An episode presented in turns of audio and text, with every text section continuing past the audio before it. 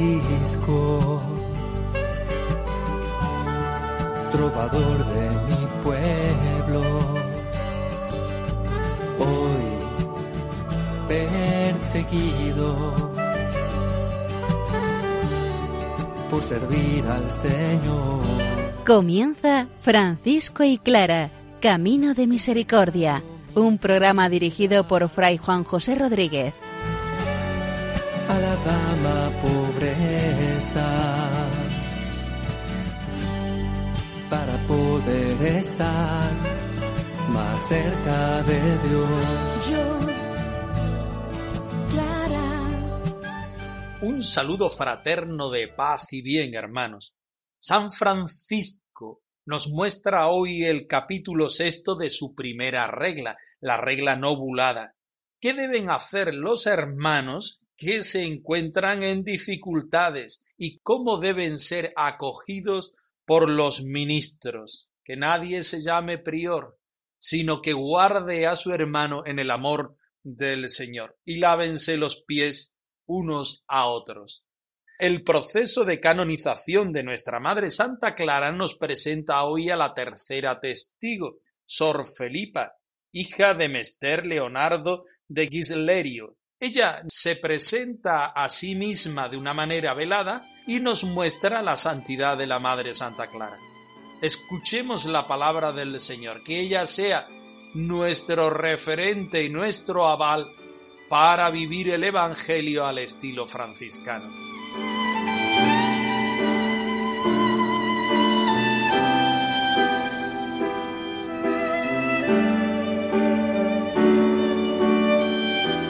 Del Evangelio según San Juan. Después de lavarle los pies, Jesús volvió a ponerse la ropa exterior, se sentó de nuevo a la mesa y les dijo, ¿Entendéis lo que os he hecho? Vosotros me llamáis maestro y señor, y tenéis razón, porque lo soy. Pues si yo, el maestro y el señor, os he lavado los pies, también vosotros debéis lavaros los pies unos a otros. Os he dado un ejemplo para que vosotros hagáis lo mismo que yo os he hecho.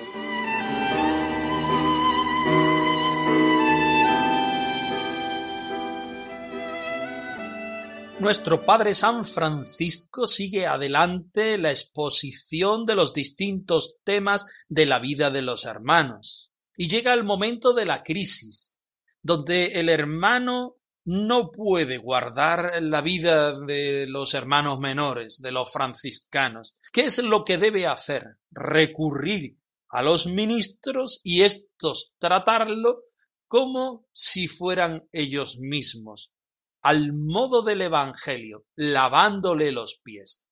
Escuchemos el texto. Señor, ¿a quién iremos? Si tú eres nuestra vida, Señor, ¿a quién iremos?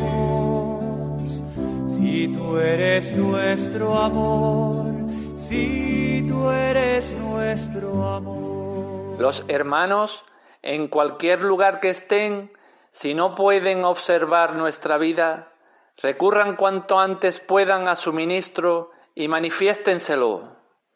Y el ministro aplíquese a proveerles tal como él mismo querría que se hiciese con él, si estuviera en un caso semejante. Y ninguno se llame prior, sino todos, sin excepción, llámense hermanos menores, y el uno lave los pies del otro. eres nuestro amor, si tú eres nuestro. La premisa de la que parte San Francisco es el Evangelio mismo. En este caso, el capítulo 13 del Evangelio de San Juan. Después de haberles lavado los pies, el Señor primero realiza la acción, lavar los pies, servir a los discípulos. Después de hacerlo, se viste con la ropa exterior, se sienta a la mesa y viene la enseñanza. ¿Entendéis? Me llamáis maestro y señor y bien lo decís porque lo soy. si yo siendo el Maestro y Señor os he lavado los pies, también vosotros debéis lavaros los pies unos a otros. Esta es la premisa, esta es la vida de los hermanos menores, lavarse los pies unos a otros. Estas son las letras de oro que la fraternidad franciscana debe siempre guardar. Servir al hermano porque el Señor sirve al hermano. Pero Francisco, en este capítulo 6 de la primera regla, de la regla nobulada, pone una situación particular. Si el hermano llega a estar en crisis, si el hermano no ve las cosas claras, si el hermano tiene alguna dificultad, si el hermano no puede guardar nuestra vida, volvemos siempre una y otra vez a decir que el verbo guardar no es cualquier cosa dentro de la espiritualidad franciscana. Para San Francisco guardar es llevar lo más valioso al centro del corazón de la persona y allí depositarlo y hacerlo vivir y acariciarlo y llenarlo de la vida, no de la vida propia, sino de la vida del Maestro. Si los hermanos donde quiera que estén no pueden guardar nuestra vida, recurran a quién o a quienes, a los hermanos, y dentro de los hermanos a aquellos hermanos que tienen el servicio, la capacidad de servir, es decir, a los ministros. Y los ministros que también son hermanos y que nunca deben llamarse priores, primeros, sino que deben guardar a los hermanos, deberán tratarlos como si se tratara de ellos mismos. ¿Por qué? Porque partimos de la premisa del servicio en el Evangelio de San Juan y acabamos en la conclusión del mismo Evangelio de San Juan porque la vida del Evangelio, la vida de los discípulos, la vida de los hermanos menores, no es otra más que servir al hermano, porque así Jesús lo ha hecho con nosotros. Hazme, Señor, pequeño y hermano,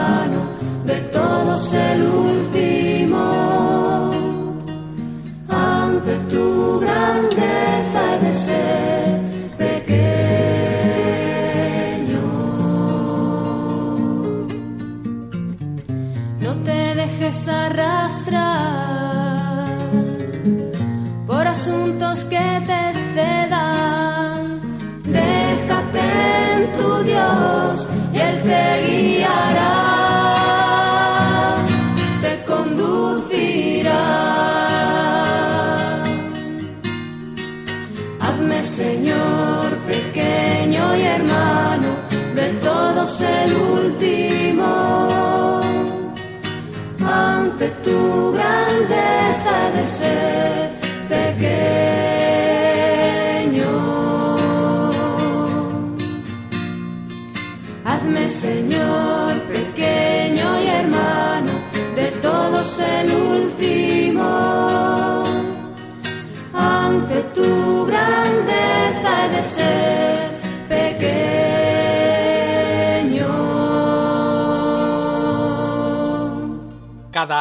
capítulo de la regla sanfranciscana es un momento ideal para que Francisco pueda explicar el tenor de la vida de los hermanos menores.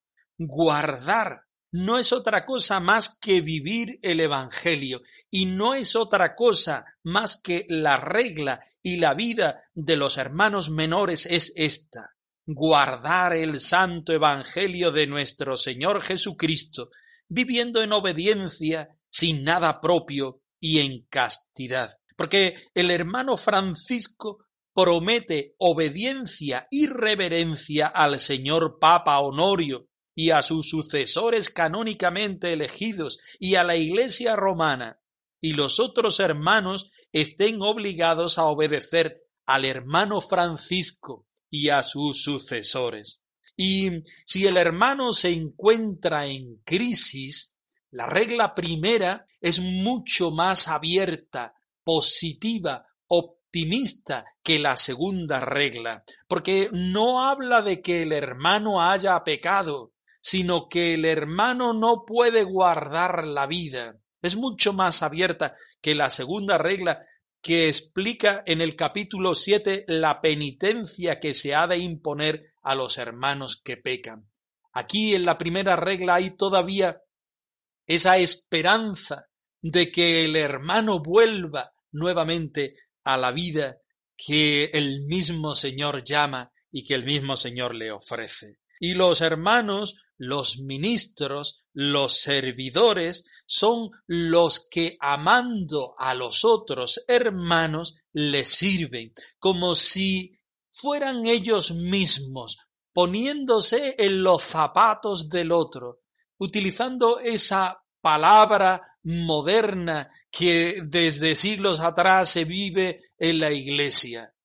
Empatía, metiéndose en la necesidad del otro, metiéndose en la vida del otro, metiéndose en aquello que necesita el otro. Ha de hacerlo desde ponerse al final, al servicio, como el que sirve, como el que anima, como el que no puede hacer otra cosa más que expresar el amor que Jesucristo previamente le da, y viviéndolo como dice el Evangelio, lavando los pies unos a otros.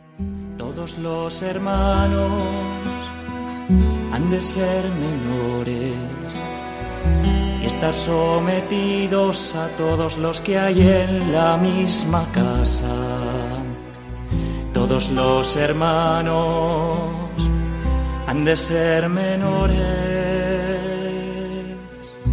Menores, como María fue menor. Menores, como Cristo fue menor. El último, el servidor, el salvador del universo fue menor. menores,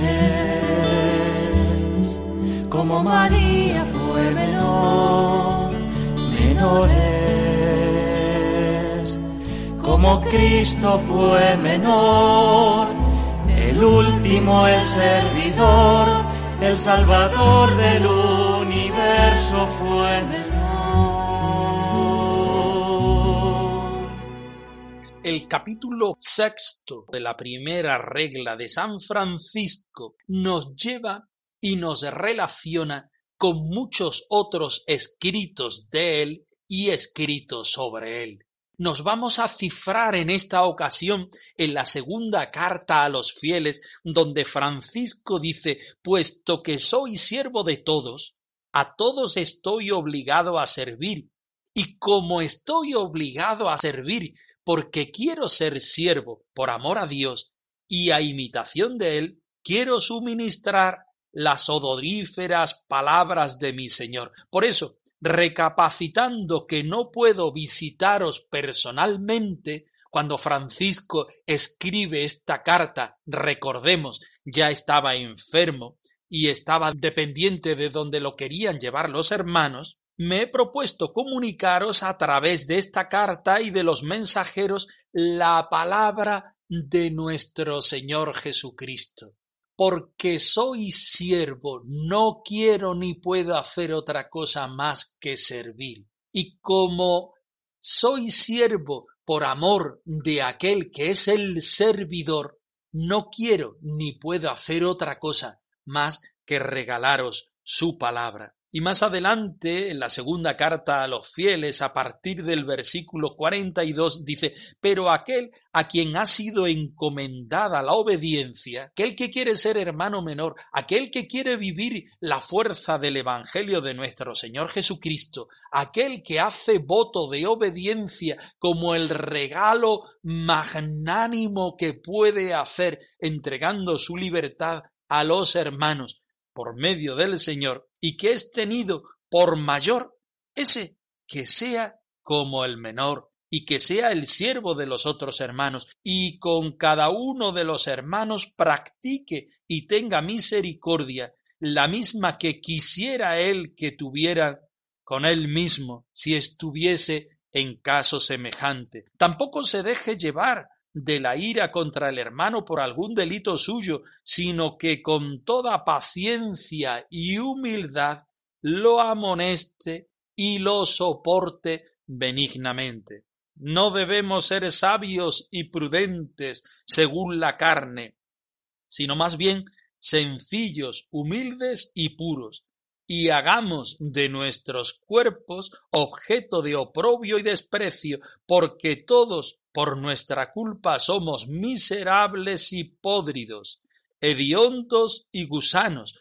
Nunca debemos desear estar sobre los otros, sino más bien debemos ser siervos y estar sujetos a toda humana criatura por amor a Dios.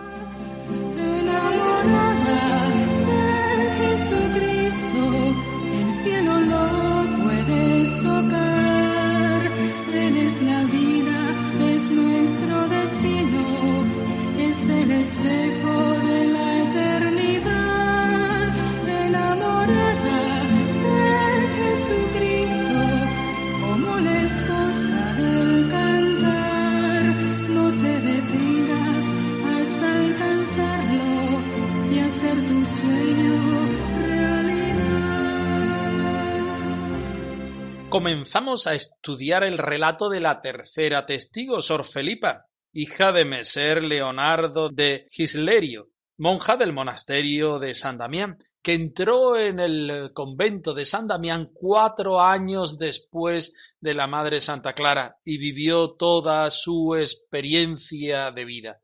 Vamos a escuchar su presentación y lo que ella a bote pronto se le viene a su cabeza y a su corazón de Santa Clara. Que las cosas que digo y las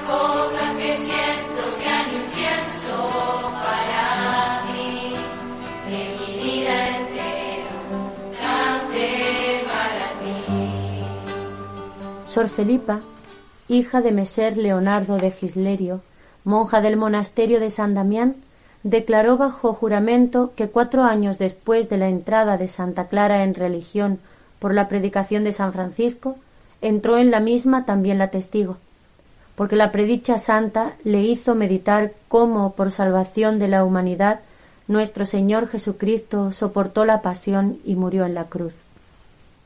Y así la testigo, compungida, decidió entrar en religión y hacer penitencia juntamente con ella. Y permaneció con la dicha Madonna Clara desde entonces hasta el día de su muerte, unos treinta y ocho años. Y dijo que fueron tan grandes la santidad de vida y la honestidad de costumbres de la bienaventurada madre que ni ella ni ninguna de las hermanas las podrían explicar plenamente. Pues Madonna Clara, que fue virgen desde la infancia, permaneció virgen elegida por el Señor, y que ni ella, la testigo, ni ninguna de las hermanas dudaban de su santidad. Más aún, antes de que Santa Clara entrase en religión, era tenida como santa por todos los que la conocían, y eso por la gran modestia de su vida y por las muchas virtudes y gracias que el Señor había puesto en ella.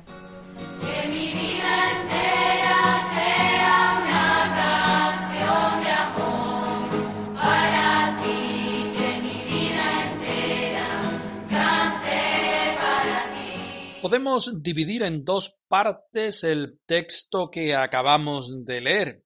La primera parte es la presentación de Sor Felipa y la segunda parte lo que ella ve en la Madre Santa Clara. Empezamos por la primera parte. Sor Felipa, hija de Meser Leonardo de Gislerio, monja del monasterio de San Damián, que declara en juramento lo que ella ha vivido para gloria del Señor y para que se den cuenta de la santidad de vida de Santa Clara. Ella había entrado en la vida religiosa por la predicación de San Francisco, porque San Francisco le había mostrado que nuestro Señor Jesucristo soportó la pasión y murió en la cruz. Así, Sor Felipa, compungida, encontró ahí la llamada del Señor y decidió entregar su vida como monja clarisa en el monasterio de San Damián y así vivir desde la penitencia en sentido franciscano, es decir, no hacer daño a su cuerpo, a su espíritu, sino hacer un vacío de Dios para que él mismo entrara en la vida de la hermana. Viendo cómo Jesucristo desde su cruz, desde su pasión y cruz, la bendecía, la llamaba, la acompañaba y la santificaba. Y permaneció treinta y ocho años de vida religiosa hasta que Santa Clara muere y entra en la vida religiosa cuatro años después de que Santa Clara estuviera en el convento de San Damián. Hasta ahí la primera parte. A continuación habla de los valores más grandes que ella encuentra en Santa Clara y dijo que fueron tan grandes la santidad de vida y la honestidad de costumbre.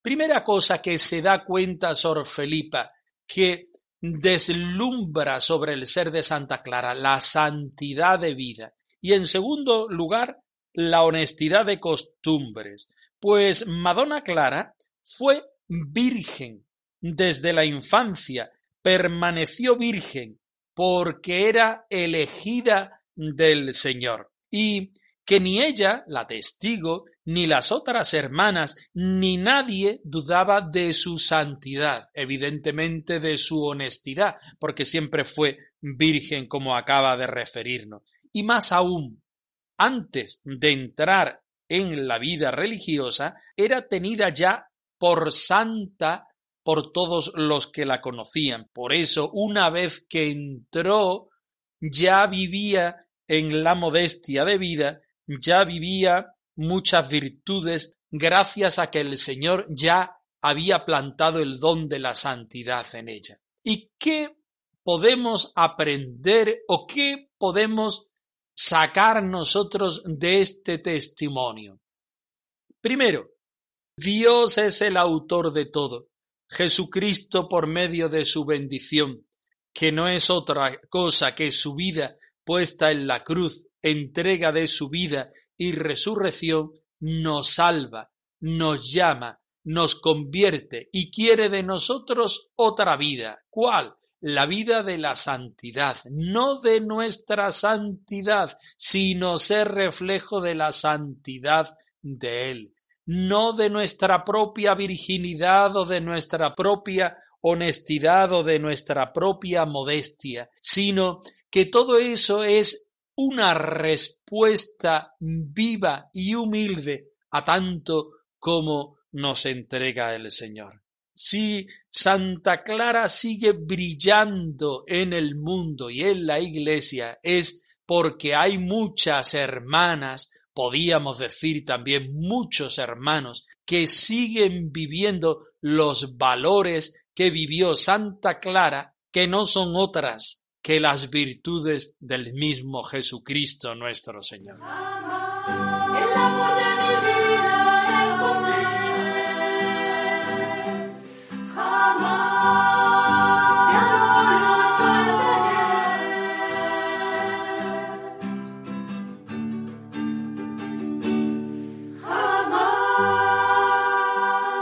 Francisco y Clara arroba radiomaria.es os dejamos la dirección de nuestro correo electrónico por si queréis poneros en contacto con nosotros en algún momento.